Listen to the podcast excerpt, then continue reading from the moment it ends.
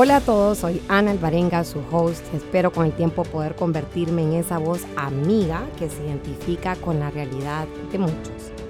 De hecho, esa es una de las principales razones por las que ahora existe este espacio para dar lugar a conversaciones con propósito, siempre buscando que sean de tono constructivo, empático, inspirador y sobre todo conversaciones que nos motiven a todos para juntos lograr alcanzar un mayor crecimiento personal.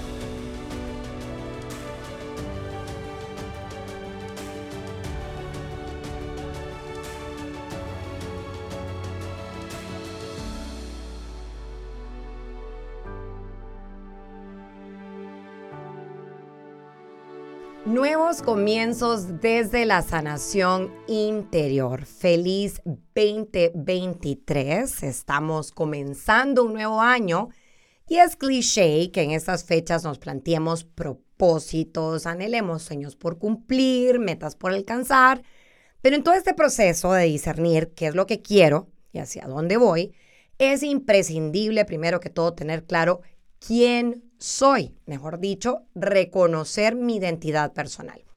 Nuestra identidad es un don irrepetible, es decir, un regalo que debemos saber administrar adecuadamente para potenciar aquello en lo que podemos destacarnos desde nuestra individualidad y entonces partir de ahí para trazarnos un camino concreto a nuestra medida procurando que en el cumplimiento de esta línea de acción que vayamos tomando, podamos ir paralelamente haciendo el bien con los pequeños detalles del diario, como por ejemplo teniendo un buen trato con las personas que nos rodean, ya sean nuestros colaboradores del hogar que nos hacen la vida más fácil, más cómoda, con los compañeros de trabajo, con los subordinados, sobre todo procurar llevar la fiesta en paz con aquellas personas que nos cuestan por los motivos que sean, porque pues todos tenemos personas que con los que se nos hace un poquito más complicada, digamos, esa relación.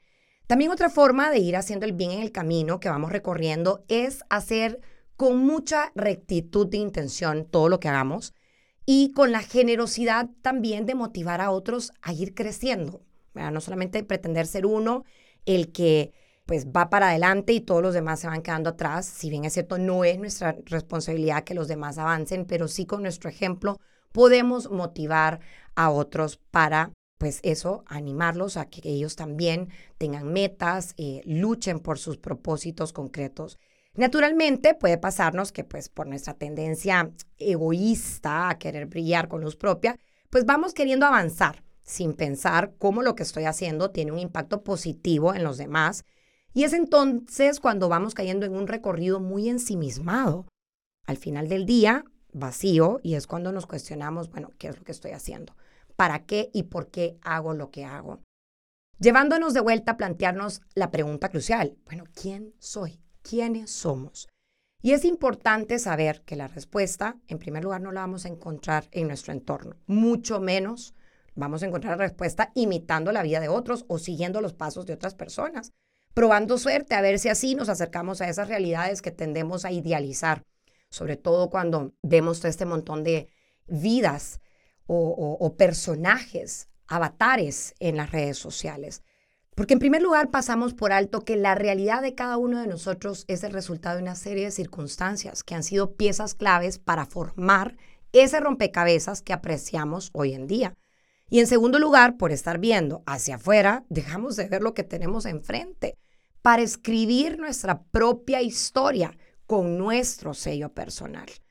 Desde mi experiencia les puedo asegurar que este proceso de autoconocimiento ha sido mi proyecto de vida más largo, complicadísimo de llevar y con muchos capítulos aún por completar. En pocas palabras, señoras y señores, sigo siendo y seguiré siendo hasta el final de mis tiempos work in progress. Pero si de algo me ha servido el enfrentarme a tantos altibajos en el camino, ha sido el poder ir creciendo en paciencia. Para empezar conmigo misma y con los demás, porque en esa misma medida que yo me voy juzgando y me exijo, traslado ese nivel de exigencia a los demás. Y también, pues me ha aumentado eh, este proceso la capacidad de reconocer la percepción errada que muchas veces he tenido de mi realidad y de mí misma en algunas circunstancias concretas.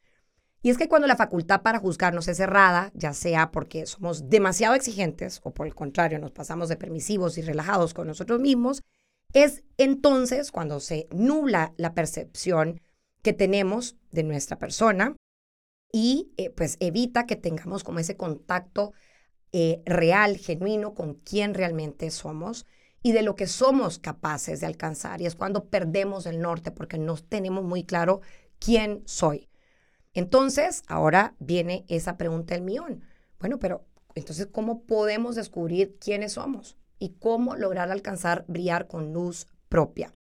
Pues les contaré que he tenido varios intentos fallidos buscando las respuestas en libros de autoayuda, en terapias, retiros espirituales, en viajes, poniéndome en pausa para ver si la respuesta me cae en un letrero desde el cielo. Y me ha dado una rabia de sentir que por más que he hecho por aquí y por allá y he probado de todo un poco, acabo perdida. A veces más perdida de cómo comencé. Porque aunque todo lo anterior, a ver, valga la aclaración, son ayudas, medios, recursos en los que indudablemente nos podemos apoyar, no podemos darle la responsabilidad absoluta al sacerdote que nos está dando la dirección espiritual o al pastor, ni tampoco al life coach, y mucho menos al autor del libro que estamos leyendo que ni siquiera sabe de nuestra existencia, por Dios. O sea, para bien o para mal, en mi caso, este proceso no ha sido un magic fix, una fórmula mágica que de pronto pude ver todo con mayor claridad.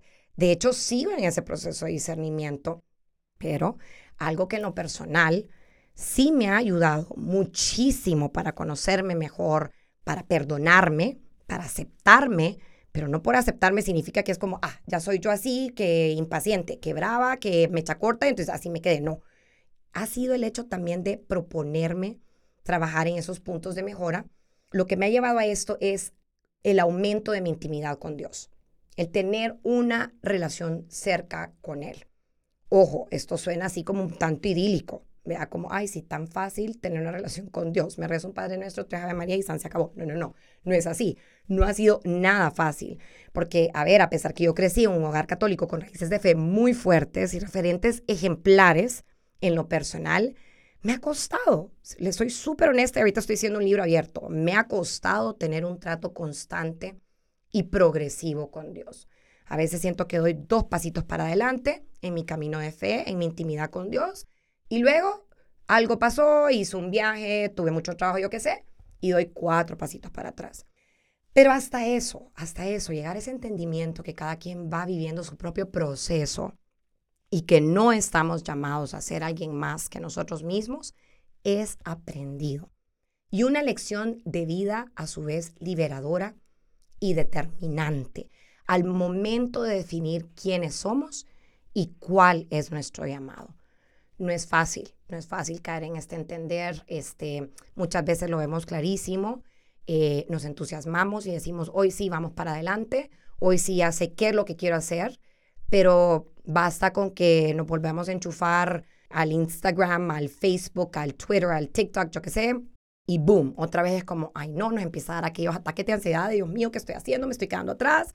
Yo qué sé, como que si, como que si estamos en una competencia. Y no, no, la única carrera aquí que tenemos que completar es la de recorrer un camino de la felicidad en el que vamos trasladando a otros, ¿verdad? Esa alegría de sabernos hijas e hijos de Dios, eh, de reconocer que sí, somos seres limitados, con defectos, con errores, pero que estamos llamados a mejorarlos, que al final del día lo que cuenta es la lucha, es intención por ser mejores y por invitar a otros con nuestro ejemplo también y con una vida muy coherente a buscar eso mismo.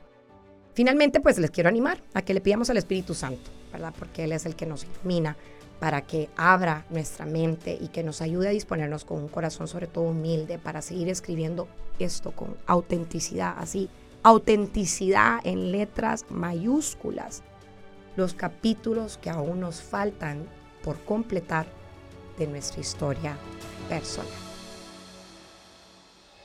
Si este episodio te aportó valor y quieres formar parte activa de esta comunidad, puedes apoyar el podcast compartiendo el link o un pantallazo en tus redes sociales.